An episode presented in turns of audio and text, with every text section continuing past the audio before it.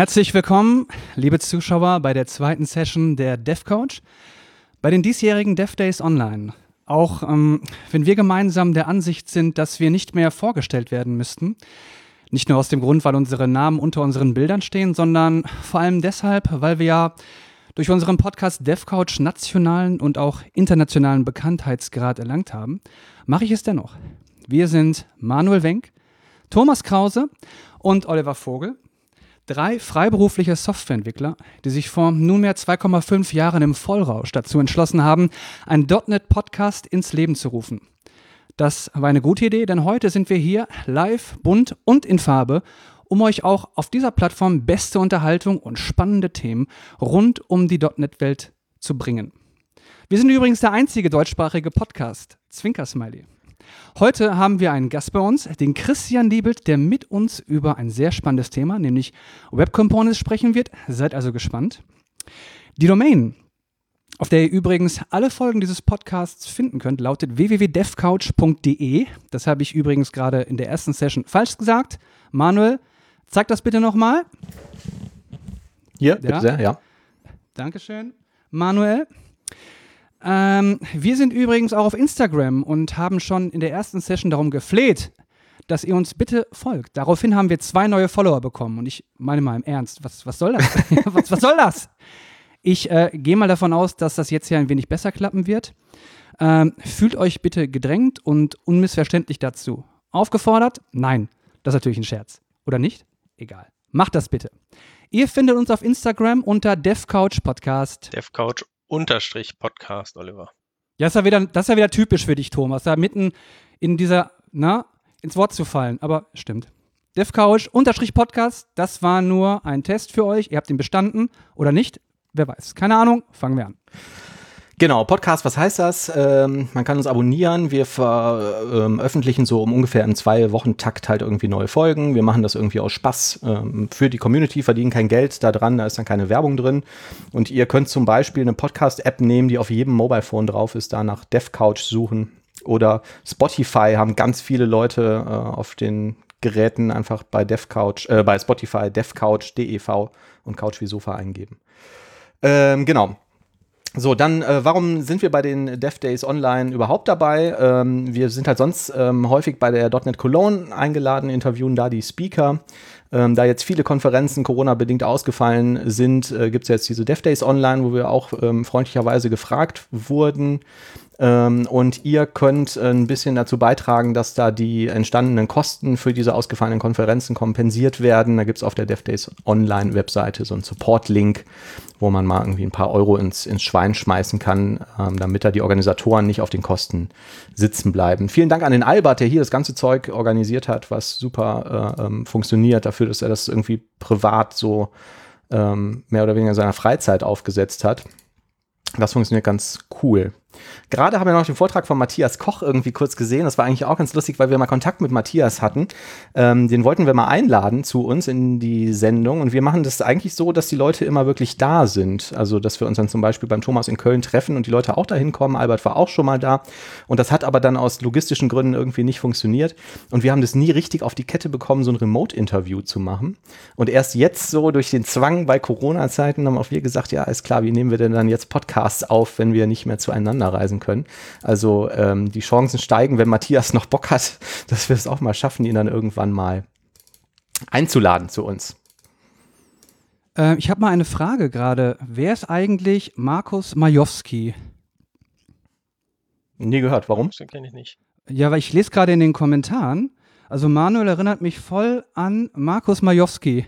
Ach so. Die dreisten, ist das? Die dreisten drei auf Sat 1 2000 zwei bis vier oder so. Es ist aber nicht der, der Typ, der auch, der auch Werbung für die Telekom gemacht hat. Doch, doch, könnte sogar sein. Ich glaube, der hat auch Telekom-Werbung gemacht, ja. Ich sag, ich weiß gar nicht, wer das ist. Ich weiß nicht so recht, ob ich das als Lob oder als Beleidigung auffassen soll. Aber eins von beiden wird es. Das ist natürlich ein Lob, oder? ja. Das ist ein Lob, ja. Wie geht er denn? Was, was hat den denn so ausgezeichnet? Was hat der denn so Besonderes gemacht? Du kennst dich ja offensichtlich aus damit. Er ist ein Comedian und er ist dick. das war sein. Also das, das war sein also Manuel kennt man natürlich deshalb an seiner lustigen Art und Weise, natürlich nicht aus dem anderen Grund. Genau, genau. Ja, Herzlich willkommen, Christian, hier zur DevCouch, auch nochmal von mir. Ähm, ich habe zur Vorbereitung hier ähm, mal nach dir gegoogelt und bin auf deine Homepage gestoßen. Ähm, habe da unter anderem gelernt, dass du 91% Pfälzisch sprichst und 4% Lateinisch und alle möglichen anderen interessanten Facts. Ähm, ich habe das Gefühl, ich kenne dich jetzt quasi schon seit äh, Ewigkeiten durch die, die Webseite. Ähm, aber vielleicht kannst du dich auch nochmal für den Rest kurz vorstellen. Wer bist du eigentlich? Was machst du so den ganzen Tag über? Ja, sehr gerne. Also mein Name ist Christian, ich bin ähm, äh, Consultant bei ThinkTexture und ja, eigentlich äh, mein Leben lang schon Entwickler, seit ich mich erinnern kann, äh, saß ich irgendwie am PC und habe äh, hab was programmiert und äh, war ursprünglich in der .NET-Welt unterwegs, deswegen bin ich sehr oft bei ähm, .NET-Konferenzen nach wie vor, auch wenn sich mein äh, Fokus mittlerweile eher in Richtung Web verschoben hat und über Webthemen wollen wir heute dann auch ein bisschen reden. Genau, also du hast äh, gestern deinen Vortrag über Web Components, der irgendwie wahnsinnig gut angekommen ist. Ähm, und ist das auch irgendwie so, was du im täglichen du bist auch im Consulting-Geschäft oder wie funktioniert das? Also wie ist das, machst du beruflich? Und da arbeitest du quasi mit Web Components und ich habe gehört, äh, Manuel, der kannte dich irgendwie schon aus anderen Konferenzen oder so, der meinte, du hast auch ähm, früher mal relativ viel über PWAs gemacht. Ja, und das mache ich auch nach wie vor. Also im Prinzip, wir ähm, versuchen unsere Kunden praktisch in die Webwelt ähm, zu bringen und dabei zu unterstützen, dorthin zu gelangen.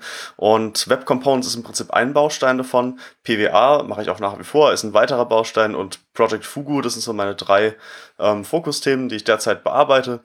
Und es sind im Prinzip nach wie vor äh, visionäre Themen auch tatsächlich in der Webentwicklung. Ähm, die sind Stand heute noch nicht so noch nicht so da und es gibt noch ein großes Potenzial, sich in diese, diese drei Richtungen weiterzuentwickeln. Mhm. Also ist alles auch noch relativ, relativ modern. Und wir haben äh, gerade auch den, den anderen Christian quasi schon gefragt, ähm, wie ist das jetzt aktuell bei dir irgendwie? Seid ihr jetzt nicht durch die ganze Corona-Krise da auch irgendwie betroffen, dass man gar kein richtiges Consulting mehr so machen kann? Oder? Und habt ihr noch Klopapier? Und habt ihr noch Klopapier? Und Nudeln. Wie schaut es mit den Nudeln eigentlich aus? Wir haben Desinfektionsmittel sehr viel, äh, Klopapier sehr viel, tatsächlich alles noch vor der, äh, vor der Corona-Zeit angeschafft und dann hat sich ausgezahlt, weil wir praktisch gar nicht erst in die Engpässe reingelaufen sind. Ähm, ja, es ist so, On-Site-Workshops finden derzeit natürlich nicht statt, ähm, aber man kann ja, wie wir es jetzt tun, über, über Videokonferenzen, ähm, über Online-Konferenzen, äh, wie das ja gerade eine ist, ähm, Genau. Gibt es immer noch ausreichend viel zu tun. Also Corona hält mich beschäftigt. Also du wohnst ja in Baden-Württemberg, glaube ich, aktuell. Nee, in Rheinland-Pfalz. Ah, okay. Ähm, diese Kombination, da bin ich jetzt drüber gestolpert. 91% Felsisch, verstehe ich. Äh, 4% mhm. Lateinisch. Was ist denn mit dem Rest? Mhm. Äh, ach ja, gut, also Englisch gibt's noch. Ich glaube, das ist, äh, okay. ist wahrscheinlich so 80 Prozent oder sowas. Äh, und Hochdeutsch kann ich hoffentlich 100 Prozent. Ähm, genau. Nee, mir wird hier in äh, meinem Dorf äh, als, als vorgeworfen, dass ich praktisch nicht dieses originale, also Leimersheim, da komme ich her, dass ich nicht dieses originale Lämmersche Marisch äh, spreche kann. Okay. Und das, das ist so. Deswegen habe ich mir 9 Prozentpunkte Abzug gewährt. Ich dachte, die Frage wäre, was aus den anderen 96 Prozent Latein geworden ist. Aber ich glaube, ich weiß immer noch, so. du Latein gehabt hast. Aber bei mir ja. ist das genauso. Die gehen irgendwie so ziemlich schnell dann ähm, nach dem Schulabschluss äh, weg. Also bei mir sind noch nicht mal 4% übrig geblieben. Ja, ich äh, bin mir auch nicht sicher, ob das noch aktuell ist. Äh, die Homepage ist auch schon ein paar äh, Tage her, als ich sie aufgesetzt habe. Aber es ist so, bei mir ist es leider auch äh, sehr schnell verschwunden und es war auch nie sehr ausgeprägt, muss ich dazu sagen. Das mit dem Hoch. Könntest du vielleicht mal was auf Latein sagen? Äh, Hic Julius Stat. Das heißt, das heißt, hier steht Julius. Und das Schöne ist ja, dass also, man es in Latein einfach austauschen kann. Das heißt, Static Julius geht, glaube ich, auch, wenn ich es noch recht weiß. Ich habe ja auch das große Latinum, mhm. also das ganz große. Ähm, ich sage jetzt nicht welche Note, weil dann würdet ihr lachen oder staunen, wer weiß. Jedenfalls ein Satz, der mir direkt einfällt, ist Nunc est bibendum. Das heißt, kommt, lasst uns trinken. Mhm. Ja gut. Ne? Das ist gut, das ist das Wichtigste wahrscheinlich. Ja, finde ich auch. Manuel nimmt ja, gut. Die Frage ist, Die Frage ist, ob du heute noch einen triffst, der es dann versteht. Aber vielleicht hast du ja Glück. Ähm, okay, um uns mal dem, dem Thema äh, langsam anzunähern. Du hast gestern einen ähm, viel beachteten Vortrag zum Thema Web Components gehalten. Ähm, zumindest habe ich da relativ viel drüber gehört. Ich habe leider, weil ich arbeiten musste, den nicht sehen können. Ähm, was sind denn Web Components? Web Components sind ein, äh, praktisch ein Baustein in diesem Gesamtbild. Ähm, aktuell kann man ja schon, seit, seit vielen, vielen Jahren, kann man ja schon potente äh, Webanwendungen schreiben. Und ein Muster, das sich da herausgebildet hat, das sind die äh, Single-Page-Applications ähm, und dafür gibt es traditionell ähm, Frameworks, die man verwendet hat, AngularJS, ja, schon ein paar, äh, schon ein paar Jahre her, Angular ist das aktuelle, es gibt Vue und es gibt React. Und was die äh, tun, ist uns im Prinzip eine Art komponentenorientiertes Entwicklungsmodell zu geben. Mhm. Das bringt allerdings immer bestimmte Kosten mit sich, denn ich brauche halt immer diesen Framework-Teil mit dabei. Und Web Components sind jetzt ein Konzept, wie ich exakt dieses komponentenbasierte Entwicklungsmodell im Web bekomme, ohne dass ich ein Framework dafür brauche. Und gestern haben wir das gesehen, so eine ganz einfache ähm, Web Component basierte Anwendung ist äh, komprimiert 4 äh, Kilobyte groß und wenn man das mit einer ganz kleinen Angular-Anwendung vergleicht, die hat schon über 100 Kilobyte. Also da ist ein sehr starkes Potenzial, wie man einsparen kann. Ich habe den Vortrag ja tatsächlich gesehen. Ich fand das auch ähm, wahnsinnig interessant, weil ich hatte es zwar mal irgendwie gehört, so Web Components, da gibt es irgendwie was, aber habe es auch noch nie live dann irgendwie gesehen.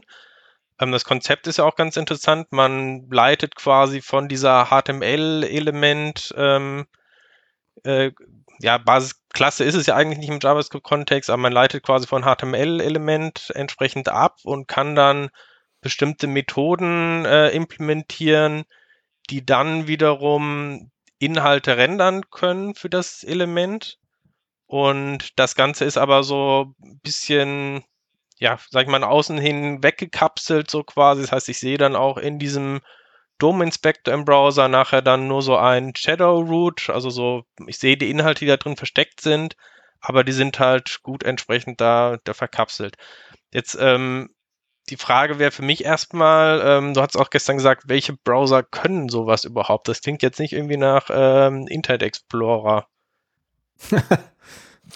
Genau, also äh, theoretisch kann es der Internet Explorer auch. Es gibt äh, das, die Bibliothek Lit Element, die ich gestern gezeigt habe. Die kommt dank Polyfill dann auch noch bis auf den IE11, wenn man das braucht.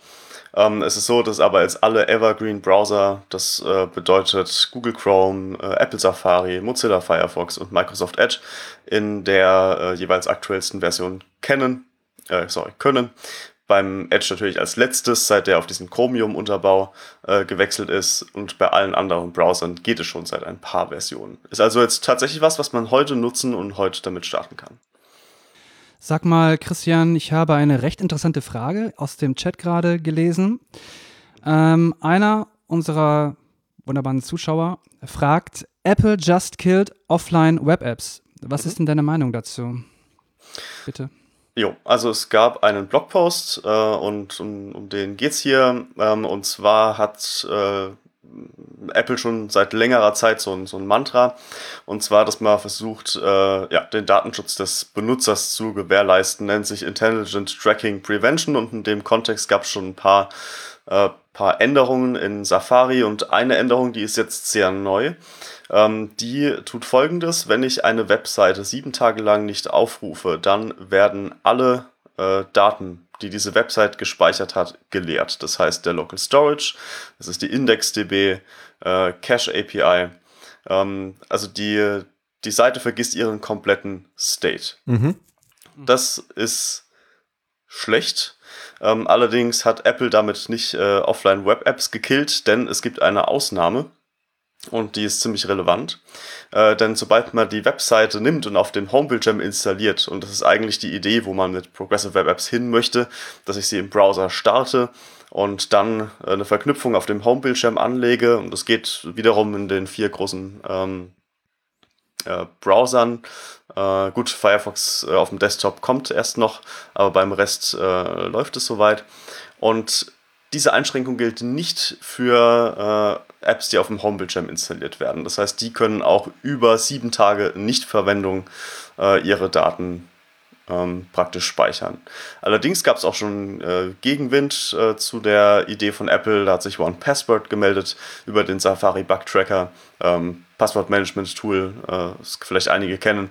Und die nutzen das beispielsweise, um kryptografisches Material auf dem Gerät des Anwenders abzulegen. Und wenn das nach sieben Tagen weg ist, ist es dort relativ kritisch und haben dort praktisch eine Diskussion im Bug-Tracker gestartet. Und dann muss man jetzt einfach mal schauen, was da rauskommt, ähm, ob das dann so bleibt. Ähm, aber auch selbst wenn es so bliebe, dann muss man halt einfach die Daten auf dem, auf dem Server speichern, wo das möglich ist. Dürfte ja bei den meisten auch, auch machbar sein. Also ich würde diesen reißerischen Titel dann am Ende nicht unterschreiben, dass sie Offline-Web-Apps gekillt hätten. So ist es. Jetzt haben wir schon einen Sprung gemacht ähm, zu Progressive Web Apps. Ne? Also um noch mal kurz bei diesen bei Web Components zu bleiben. Ähm, ich habe das jetzt so verstanden, also ich habe deinen, deinen Vortrag nicht gesehen, aber bisher nur eine grobe Vorstellung davon, wie das, wie das funktioniert mit Web Components. Ich nehme jetzt ähm, oder ich erzeuge quasi äh, HTML-Elemente mit neuen Fähigkeiten. So habe ich das jetzt verstanden. Ne? Also es gibt vielleicht heute irgendein Input-Element und es gibt aber kein Element, mit dem ich ähm, Bestellungen in einem Web API Backend verwalten kann in HTML.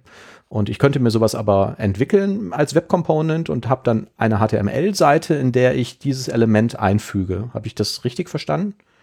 Ganz genau. Also es geht im Prinzip, es ist nichts Neues. Und wer Software entwickelt, für den dürfte es jetzt null spannend sein im Prinzip, denn es ist einfach nur ein neues Komponentenmodell, wie es ja COM schon gab und wie es .NET-Komponenten äh, praktisch schon gab. Ähm, ja, für mich klingt das, das jetzt ein bisschen wie, wie ein Custom User Control oder so, ne?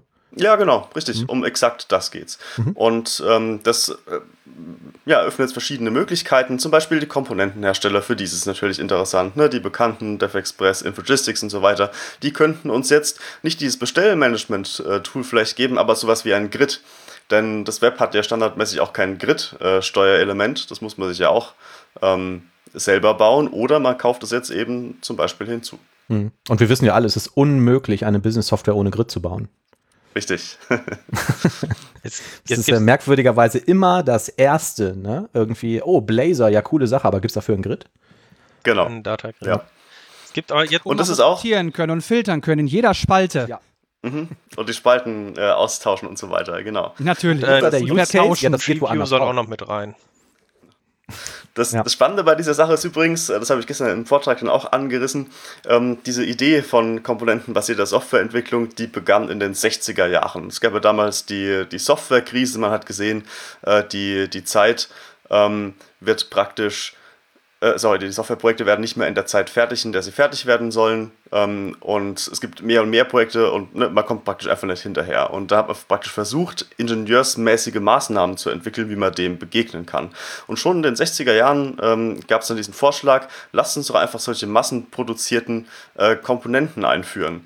Auch gleich mit der Idee, dass es einen Marktplatz gibt, wo ich mir dann praktisch abhängig von bestimmten Parametern, zum Beispiel wie gut ist das Grid, ne, kann es jetzt Spalten sortieren oder nicht, äh, wo ich mir dann gezielt diese, äh, diese Steuerelemente raussuchen kann und mhm. Auch wieder das Schöne, weil es Webkomponenten sind. Ich kann die austauschen, ne? wie wir es in, in .NET vielleicht auch gemacht hätten. Wenn mir jetzt das Grid A genau dieses Feature nicht gibt, das ich brauche, dann nehme ich mir halt eben das Feature von, äh, sorry, das Grid äh, von Anbieter B, stecke die Daten dort rein und dann habe ich die, die Sache, die mir gefehlt hat. Na, also im Prinzip diese ganze, dieses ganze Mentalmodell ähm, von komponentenorientierter Softwareentwicklung, das kommt eben damit dann auch ins Web und zwar nativ. Genau, der Stichpunkt nativ. Ähm, es gibt ja auch viele andere Bibliotheken, die und Frameworks, die jetzt gerade in den letzten Jahren ja sehr populär geworden sind. Ob das jetzt äh, Angular, React, Vue, um die großen irgendwie zu nennen.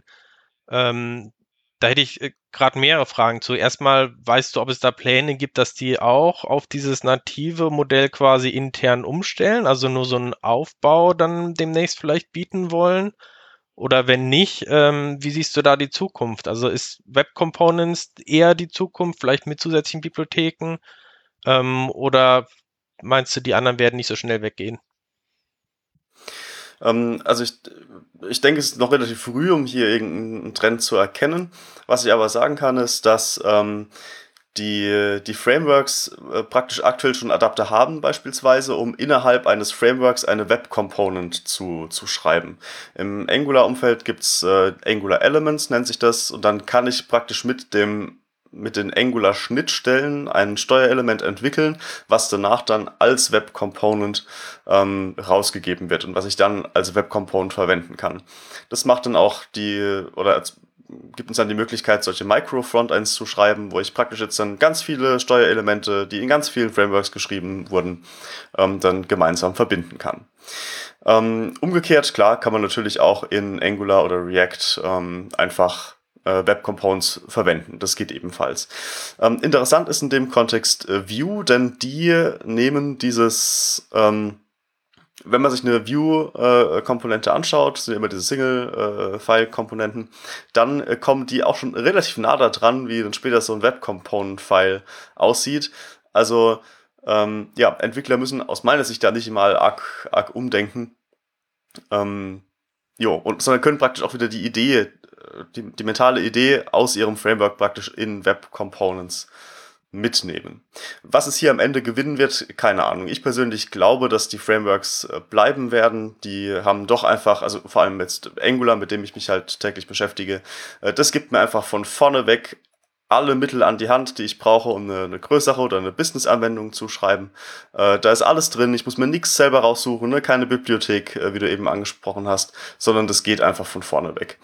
Umgekehrt aber muss ich halt vielleicht nicht mehr für jede Anwendung oder für jedes kleine Steuerelement, das ich schreibe, dann jetzt künftig den Framework-Koffer ziehen, wenn ich da gar kein Data Binding brauche oder gar keinen Router brauche, sondern äh, schnapp mir einfach äh, ja, ein JavaScript-File und implementiere dort in 100 Zeilen die, die Web-Component aus. Also in diesem mhm in diese Richtung muss man es denken. Das ist natürlich auch so ein bisschen die Abgrenzung dann ne, zu dem Full-Featured Framework. Also ich habe mich jetzt gerade halt auch gefragt, wenn ich jetzt eine Angular-Anwendung schreibe, ich weiß nicht, die, also letztendlich baue ich ja da auch sowas wie User Controls ne, und habe dann irgendwie äh, Views und ähm, setze dann in, in einem übergeordneten View vielleicht meine Kundenbestellelement da rein zusammen mit einem, keine Ahnung, Navigationsmenü-Element oder so, was ich vorher geschrieben habe. Und ähm, Angular gibt mir ja dann aber das, was du gerade gesagt hast, die komplette Routing-Engine und alles, so State Management, was so ein Framework irgendwie noch braucht. Und ähm, das hat jetzt so eine Web-Component per se erstmal nicht. Ne?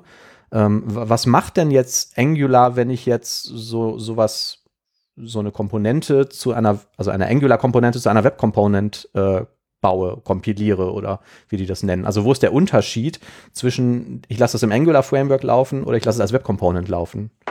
Mhm. Ähm, also im Prinzip äh, hast du einfach die, die Angular-Architekturmittel. Ähm, das heißt, der, der Code, den du den du aufbaust, um, um so eine Komponente dann zu schreiben, die ja, wie gesagt, wirklich nichts anderes, nicht mehr und nicht weniger kann, die Inputs hat beispielsweise oder Outputs hat, äh, der sieht dann halt einfach Angular-like aus. Und was du am Ende aber halt kriegst, ist dann ein, äh, ja, ist eine Web Component, die praktisch über die nativen Schnittstellen im Prinzip, im Prinzip spricht. Der Vorteil äh, für dich als, als Angular Dev ist praktisch, dass es genau äh, aussieht, also genau gleich äh, aussieht und, und handgehabt werden kann. Ähm, und du am Ende aber trotzdem eine äh, ja, standardskompatible Web Component hast. Mhm. Ich muss so meine Bubble nicht verlassen und kann trotzdem ähm, davon profitieren, dass ich jetzt Components bauen kann. Ne? Genau. Und zwar sowohl rauszus, also Komponenten für anderen, als auch du kannst fremde Komponenten, die jetzt in React oder was auch immer geschrieben wurden, dann auch konsumieren und äh, ja, und, anbieten. Was macht der Browser jetzt damit? Also, wenn du jetzt irgendwie sagst, ja, hier im, im Browser äh, Edge vor der Chromium-Umstellung funktioniert das nicht, ähm, was stellt er denn jetzt bereit? Also, schafft er jetzt zum ersten Mal die Möglichkeit, irgendwie das, das zu erweitern die, oder die, die Ableitungen da herzustellen von den Basiselementen? Mhm. Das sicherlich zum einen auch praktisch diese API, dass du einfach dann eine, eine ganz normale JavaScript-Klasse nimmst. Das ist das eine. Ähm, also es sind ja drei, drei Schnittstellen, die hier involviert sind. Das eine mal Custom Elements. Hier sagst du praktisch dem Browser, pass auf, es gibt hier ähm, jetzt ein neues benutzerdefiniertes Element, das heißt so und so und wenn irgendjemand das im HTML verwendet, dann geh jetzt bitte zu dieser Klasse und frag die, wie das jetzt gerendert werden muss beispielsweise. Das ist das eine. Ähm, dann gibt es noch eine weitere Schnittstelle, das ist der ebenfalls im, im Vorspann schon erwähnte Shadow DOM, ähm, wo ich äh, praktisch jetzt ähm, HTML schreibe, dessen Stil beispielsweise von außen zunächst einmal nicht überschrieben werden kann, also äh, isoliert bleibt. Ähm, das ist die, die zweite involvierte Schnittstelle. Stell mir so ein Shadow Dome so ein bisschen wie so ein iFrame quasi vor, also ein, so ein abgekapseltes mhm. Ding, wo nicht so alles so reinläuft und so. Ist das richtig? Äh, ja, also man, muss ein bisschen vorsichtig sein bei dem iframe-Vergleich. Äh, JavaScript-Kontext wäre nämlich beispielsweise immer noch der, ist immer noch derselbe, ähm, aber halt eben die, die Styles äh, von außen äh, überschreiben standardmäßig mal nicht die Stile, die innen definiert wurden. Es gibt dann mit Shadow Parts die Möglichkeit, es dann doch wieder zu machen, wenn man das möchte. Ähm, genau, das ist hier die, hier die Idee. Und ähm, Genau, wo war ich? Genau. Die, die dritte, ähm, dritte Schnittstelle, die praktisch noch involviert ist, sind die HTML-Templates. Es gibt da ein neues Template-Element und dort kann ich praktisch innerhalb äh, meines HTMLs ein gewisses, ja, eine Vorlage äh, definieren, die vom Browser gar nicht angefasst wird äh, und auch nicht gerendert wird, die aber später dann äh, eine Komponente schnappen kann und für sich als Vorlage nehmen kann. Das ist praktisch so die Schnittstellenperspektive von, von Web Components. Also im Prinzip ist es, wie jetzt PWA auch oder wie Project Fugu auch. Das sind Schlagworte, die oben drüber stehen und die zerfallen dann unten drunter in verschiedene konkrete äh, Schnittstellenspezifikationen. Ja, ähm, du hast jetzt gerade schon mal Styling ein bisschen angesprochen. Das war auch tatsächlich was, ähm, was mich auch gestern beim Vortrag noch äh, interessiert ähm, hätte. Wie funktioniert das? Auf der einen Seite möchte ich ja gerade diese Isolation irgendwie haben, dass jetzt nicht irgendwelche Styles, die ich definiere, die Komponente da zerschießen, aber ich möchte ja trotzdem, dass die Komponente irgendwie so aussieht äh, wie der Rest meiner Website, irgendwie das gleiche Farbschema hat oder wie auch immer. Wie strukturiert man sowas oder wie funktioniert das? Also zunächst einmal ist es ähm, äh, relativ interessant. Es gibt äh, nämlich äh, Design Systems von Microsoft beispielsweise oder von äh, Adobe, ähm, die uns praktisch einfach nur deren äh, Stilsprache geben. Das heißt, ich kann mir diesen, diesen Werkzeugkasten praktisch nehmen und kann damit eine Webseite dann aufbauen, die dann so aussieht wie das Microsoft Design oder die so aussieht wie das Adobe Design. Ich glaube, dass es bei denen nicht einmal unbedingt vorgesehen ist, dass man irgendwas überschreiben kann. Ähm, und das wäre praktisch zunächst einmal die Idee. Und ähm, wenn man es aber überschreiben möchte, gibt es dann die sogenannten Shadow Parts, wo ich sagen kann, okay, diesen speziell, einen speziellen äh, Teilbereich äh, dieser Komponente, das beschreibt ja nicht, nicht zwingend alles, sondern diesen speziellen Bereich äh, kannst du von außen äh, gerne stylen. Ähm, genau, und somit hat man die Möglichkeit, dann doch wieder, ähm, ja, wie gesagt, mal mindestens äh, spezielle Bereiche irgendwie jetzt einfärben zu können, ne, wenn ich einen Button habe beispielsweise. Mhm. Ähm, jetzt haben wir gerade schon kurz irgendwie wegen diesem Apple-Thema ähm, PWAs äh, angerissen. Ähm, kannst du noch mal kurz zusammenfassen, was sind PWAs? Was kann ich damit machen? Mhm. Also PWA ist im Prinzip eine Evolution von diesem Single-Page-Application-Ansatz, den ich ja vorhin schon erwähnt habe. Mhm. Ähm, die hatten lange Zeit ein Problem, denn ich kann sie nicht offline ausführen. Ähm, und das gab es über die HTML-Entwicklungsgeschichte schon mal einen anderen Versuch. Ähm, App-Cache war da mal so ein, so ein Thema. Damit konnte man das schon mal machen, dass man im Prinzip äh, Quelldateien der Anwendung in einem vom Entwickler gesteuerten Cache ähm, im Browser hinterlegen kann. Und wenn er das nächste Mal, der Anwender das nächste Mal die Webseite aufruft, lesen wir die Daten direkt aus dem Cache mit dem großen Vorteil, dass das natürlich rattenschnell ist, weil du hast lokal, du musst nie übers Netzwerk und zum zweiten, dass es eben auch offline funktioniert. Jetzt war dieser App-Cache ein bisschen unhandlich zu benutzen. Man konnte sich selber aussperren praktisch und die, äh, die Webseite nicht mehr zugänglich machen. Also war das eher ein Fehlschlag. Und dann hat man den sogenannten Service Worker entwickelt, der ähm, uns jetzt viel feingranularer eine Möglichkeit gibt, diese Offline-Fähigkeit zu implementieren. Und der setzt schon einmal die Offline-Fähigkeit von Anwendungen um. Zum Zweiten gibt es dann noch das sogenannte Web-App-Manifest und das definiert dann die Darstellung von so einer Web-Anwendung, wenn ich sie ähm, auf dem Homebildschirm meines Mobilgerätes oder aber in der Programmliste meines äh, Desktop-Systems installiere. Das kann ich machen, gibt verschiedene Möglichkeiten. Typischerweise geht es über das Menü des Browsers und dann sage ich App installieren auf dem Gerät. Ähm, geht auf den Desktop-Systemen, auf dem Mobilbetriebssystem und dann startet die Webanwendung, die nach wie vor im Browser läuft, ähm, in einem eigenen Fenster auf dem Desktop und auf dem Mobilgerät startet die App vollflächig, sodass sie genauso aussieht, als sei es eine native Anwendung. Dann auf bestimmten Plattformen äh, kommt dann noch eine Unterstützung für Push-Benachrichtigungen beispielsweise hinzu ähm, sodass wir ja eine sehr, sehr native Darstellung jetzt erzielen für diese ja letztlich Webanwendungen, die darunter laufen. Mhm. Und das ist ein sehr spannendes Thema, wie ich finde. Und äh, ja, ist aktuell auch mein absolutes Lieblingsthema. Das heißt, du hast es von Offline-Fähigkeiten äh, gesprochen, ne? Also was, was bedeutet das genau? Also ich, ich stelle mir jetzt vor, wir haben irgendwie ein Word im Browser. Ähm, Gibt es ja irgendwie zuhauf. Und ähm, ich muss ja jetzt zuerst mal irgendwie halt meinen Browser haben und ich brauche auch irgendeine Internetverbindung, damit ich jetzt initial diese Progressive Web App oder diese, ich nenne es jetzt vereinfacht mal Webseite, ähm, runterladen kann in meinen Browser.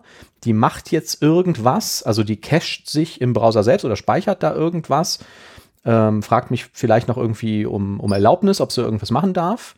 Und ähm, ab diesem Zeitpunkt könnte ich jetzt dieses, äh, mal Word im Browser ähm, benutzen, ohne dass ich eine Internetverbindung habe, richtig? Ganz genau, ja, das ist die Idee. Also am Ende verhält sich das Ganze wie wenn du eine .NET-App für den Desktop geschrieben hättest. Mhm. Ne? Im Prinzip musst du auch einmal dann die Exe-Datei, sag ich mal, zum, zum Anwender rüberbringen. Und sobald er die hat, kann er jederzeit die, die Anwendung aufmachen. Vom Gedankenmodell her ist es das gleiche.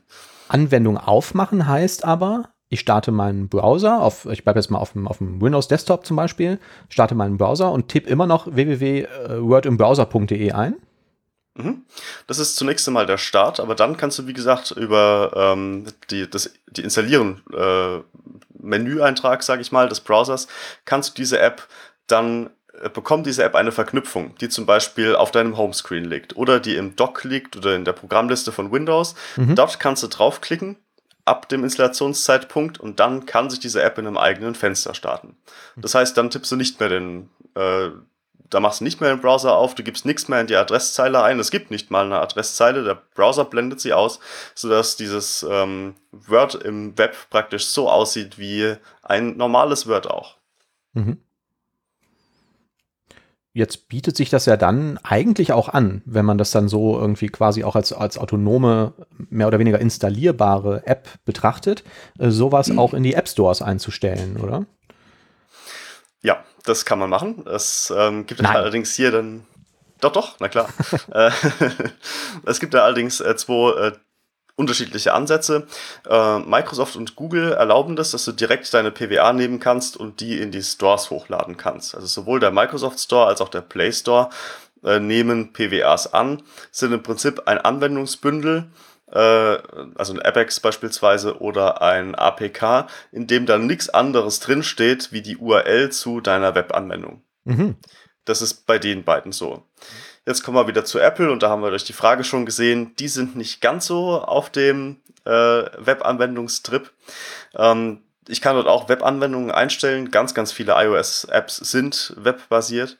Ähm, allerdings reicht es hier nicht einfach nur dann die URL reinzuschreiben, sondern ich muss hier die Anwendungsdateien wirklich reinbündeln in das Anwendungspaket und muss die dann mit, ähm, ja, mit dem Store-Download praktisch bereitstellen. Das heißt, dass ich hier dann auch diese ganzen Späße habe, wie dass ich äh, für jede Änderung, die ich mache, wieder ein neues ähm, neue Version in, im App Store einstellen muss. Da muss wieder jemand von Apple drüber schauen. Das ist übrigens jetzt gerade zur Corona-Zeit sehr schön. Ja, dauert nämlich ein bisschen länger, äh, bevor es dann ausgerollt wird und die Benutzer es dann über den App Store mit Update äh, oder übers Auto-Update bekommen. Aber es geht. Also man kann die, das ist das Schöne bei, bei Webanwendungen, ich schreibe die App exakt einmal und ich verwende sie danach in allen Browsern, die es gibt. Äh, und auf iOS, auf Android, auf Windows, auf macOS, auf Linux, einfach überall, wo ein halbwegs moderner Browser zur Verfügung steht. Ich muss sie aber nochmal paketieren. Äh, nur wenn du sie über den App Store äh, vertreiben willst. Oder mhm. als, ja, als genau. paket Also auf dem Desktop, ja. wenn du da einen Installer brauchst oder das ähm, äh, ja, verteilen möchtest innerhalb des Netzwerks, dann musst du die nochmal verpacken. Ja. Mhm. Stichworte sind da dann Apache, äh, Cordova und GitHub Electron, wer das braucht. Ja. Okay, und der Vorteil jetzt gegenüber zum Beispiel irgendwie einer Native-App ist halt irgendwie, liegt irgendwie auf der Hand, dass ich das jetzt nur einmal schreiben muss. Ne? Und ähm, jetzt habe ich aber wahrscheinlich ja auch irgendwie den Fall, dass ich vielleicht mal, wenn ich sowas schreibe und habe jetzt irgendwie mehrere verschiedene Plattformen, die ich supporte, mit iOS, Android etc., ähm, den Fall, dass ich irgendwie auf, auf native Features des Devices zugreifen muss. Ist das da auch irgendwie vorgesehen, dass ich auf eine Kamera zugreifen kann oder so? Ja, gute Frage. Also über die paketierten Ansätze, äh, Apache Cordova und GitHub Electron, über die ich gerade eben ja schon gesprochen habe, geht zunächst einmal alles. Du läufst äh, danach ähm, im Prinzip genauso wie, wie eine native Anwendung und hast Zugriff auf sämtliche native Schnittstellen des Systems. Aber wie gesagt, du musst über diesen App Store Vertriebsweg gehen. Und jetzt ist das Schöne, ähm, das Web kann schon erstaunlich viel. Und zum Beispiel sowas wie der Webcam-Zugriff, da gibt es eine Web-Schnittstelle dafür. Und diese Web-Schnittstelle ist für alle Plattformen gleich. Das heißt, ich muss nicht mal mehr unterscheiden, ob ich jetzt gerade iOS bin oder, oder Windows, sondern es gibt einfach einmal Navigator Get User Media beispielsweise und ich bekomme einen Webcam-Zugriff. Und jetzt schließt sich dann der Kreis zum Thema Project Fugu, denn dieses Projekt, das von Microsoft, Google und Intel getrieben wird, ähm, da geht es praktisch darum, dass man äh, dass noch viel mehr native Schnittstellen ins Web äh, kommen und dass du dann praktisch mit webnativer Technologie ohne Plattformunterscheidung ja, zumindest bei den Großteil machen kannst, der eben auch nativ gehen würde. Cool, klingt super. Ja, das ist wirklich mega, sehr ja. spannend. Ähm, ja, ich habe gerade gehört, wir müssen jetzt leider zum Ende kommen. Also wir hätten jetzt wahrscheinlich noch viel tiefer noch reingehen können. Ich habe verstanden, und, Oliver äh, ist doof, hat der Albert mir aufs Kopfhörer gesagt. Ja, das habe ich auch verstanden, aber ich versuche das jetzt zu überspielen einfach. Ähm, ja. Okay, ich versuche mich zu fassen. Nein. Ja, also vielen Dank für diesen wunderbaren Beitrag. Das war äh, eine große Freude, das, ähm, dich hier jetzt beizuhaben zu können und das zu hören. Ähm, ich möchte vielleicht noch mit einem weisen Spruch das beenden, dieser, unseren wunderbaren Beitrag. Und zwar von Ralph Waldo Emerson. Beende jeden Tag und hake ihn ab. Du hast getan, was du konntest. Sicher haben sich Schnitzer und Dummheiten eingeschlichen. Vergiss sie so schnell du kannst. Morgen ist ein neuer Tag. Beginne ihn gut und gelassen und in einer gehobenen Stimmung, sodass du dich nicht mit deinem alten Unsinn belastest. Das habe ich immer gelesen damals nach der Lateinstunde. Ähm, und das gebe ich einfach mal jetzt mit und gebe damit jetzt ab zurück ins Studio. Dankeschön. Dankeschön. Ciao.